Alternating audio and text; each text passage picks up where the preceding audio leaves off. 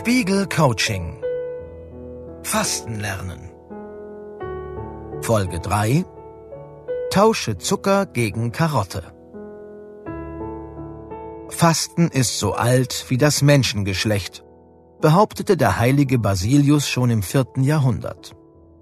Immer wieder, in offenbar allen Epochen und Kulturen, hat der Mensch ohne äußere Not aufs Essen verzichtet. Freiwillig, bewusst und mit einem Ziel. Schon bei Steinzeitmenschen, so vermuten Anthropologen, wurden die Sinne durch ungewollte Hungerperioden geschärft. Das Fasten flutet unseren Körper sowohl mit dem Glückshormon Serotonin als auch mit dem Stresshormon Adrenalin. Der Hungerstoffwechsel half unseren Vorfahren offenbar bei der Jagd auf Mammuts ebenso wie beim Angriff auf Rivalen. Und bereits früh auch beim Dialog mit den Göttern. Der Erfolgscocktail, der beim Fasten unser Hirn flutet, steigert unser Bewusstsein. Der Draht zu Gott scheint nie so kurz wie beim Fasten. Jesus von Nazareth etwa hatte sich gerade erst von Johannes im Jordan taufen lassen, er war zwischen 26 und 30 Jahre alt, da zog es ihn in die Wüste. Allein, ohne Proviant, für 40 Tage. 40 Tage und Nächte. So lange soll bereits Mose auf dem Berg Sinai gefastet und dabei das Wort Gottes vernommen haben. Jesus aber hörte am Ende dieser Zeit nicht Gott, sondern den Teufel. Wenn du Gottes Sohn bist, so befiehl diesem Stein zu Brot zu werden, führte der ihn laut Lukas Evangelium in Versuchung. Jesus aber, durchaus hungrig, parierte mit dem Fastensatz schlechthin. Der Mensch lebt nicht vom Brot allein. Das stimmt durchaus einerseits. Und doch, um die 2800 Kilokalorien verbrennt ein Mann, etwa 80 Kilo schwer, kaum aktiv am Tag. Nimmt er weniger zu sich, baut der Körper neben seinen Fettdepots auch Muskeleiweiß ab, selbst im Herzmuskel, wenn er nicht ausreichend gefordert ist. Mediziner raten heute daher dringend davon ab, beim Fasten wie Jesus ruhig in der Wüste zu meditieren. Ihm aber bekam es gut. Gestärkt im Glauben zog er nach Galiläa, gewann seine ersten Jünger, heilte Kranke, predigte das Evangelium.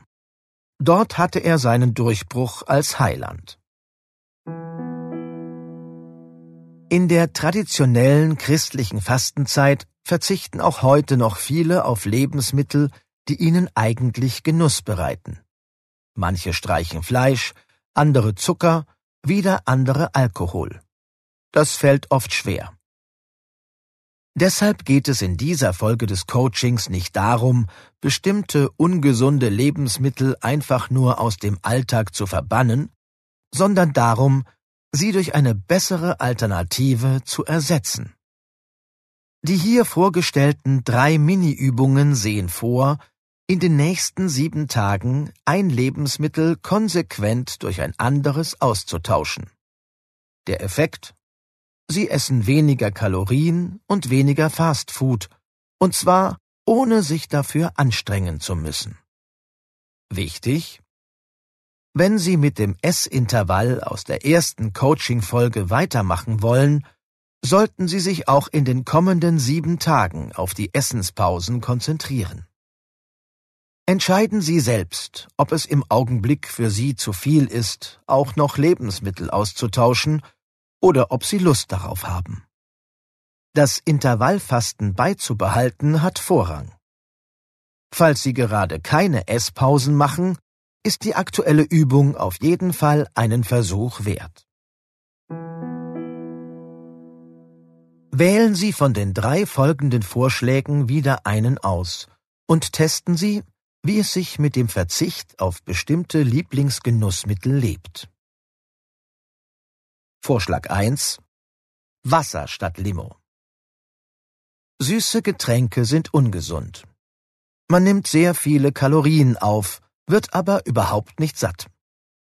Probieren Sie deshalb, übersüßte Getränke wie Cola, Limonade, Eistee und Saft komplett wegzulassen und stattdessen Wasser oder Tee zu trinken.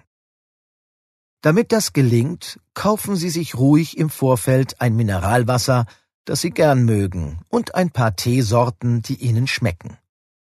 Versuchen Sie, mindestens 80 Prozent der üblichen Softdrinks so zu ersetzen. Für den Notfall Falls Sie Lust auf süße Getränke haben, mischen Sie sich selbst eine Apfelschorle oder Rhabarberschorle mit höchstens der Hälfte Saft. Die haben zwar auch viele Kalorien, sind aber eine gesündere Alternative zu Cola oder Limo. Vorschlag 2 Gemüse statt Naschereien Versuchen Sie ganz schlicht, die von der Deutschen Gesellschaft für Ernährung empfohlenen fünf Portionen Gemüse und Obst pro Tag zu essen. Und kaufen Sie vorher entsprechend ein. Versuchen Sie, mit diesen Vitaminsnacks oder mit Nüssen den üblichen Griff nach Chips, Keksen, Schokolade oder ähnlichem um mindestens 70 Prozent zu reduzieren. Notfallhilfe Falls Sie partout nicht auf Kuchen oder Schokolade verzichten können, essen Sie vorher auf jeden Fall ein Stück Obst oder Gemüse und versuchen Sie dann, von den Süßigkeiten nur die Hälfte der üblichen Menge zu essen. Vorschlag 3 Vollkorn statt Weißbrot Wie gesund Vollkornbrot ist, weiß jeder. Und doch bestehen viele Backwaren, Brötchen, Croissants, Baguettes, Toast, Hamburgerbrötchen zu 100 Prozent aus Weißmehl. Essen Sie deshalb mehr Vollkornbrot als sonst. Kaufen Sie sich beim Bäcker ein gutes Brot. Ersetzen Sie mindestens 70 Prozent der üblichen Backwaren durch Vollkornbrot. Für den Notfall experimentieren Sie. Es gibt weiche Dinkel-Vollkornbrote oder saftige Bio-Vollkornbrote, die mit dem klassischen Schwarzbrot nicht viel zu tun haben. Beobachten Sie sich im Laufe der sieben Tage. Wann fällt es schwer, ungesunde durch gesunde Lebensmittel zu ersetzen? Wo ist es unerwartet leicht? Wenn eine Gewohnheitsänderung unerwartet leicht fällt, können Sie diese auch gern während des gesamten Coachings weiterführen und auch darüber hinaus. Decken Sie abends oder bei den Mahlzeiten am Wochenende schön den Tisch? Haben Sie eine hübsche Schüssel für Ihr morgendliches Müsli, das Sie dann am Esstisch einnehmen? Eine gute Esskultur gehört zum bewussten Essen dazu, wie die nächste Folge des Coachings zeigt. Spiegel Coaching Fasten lernen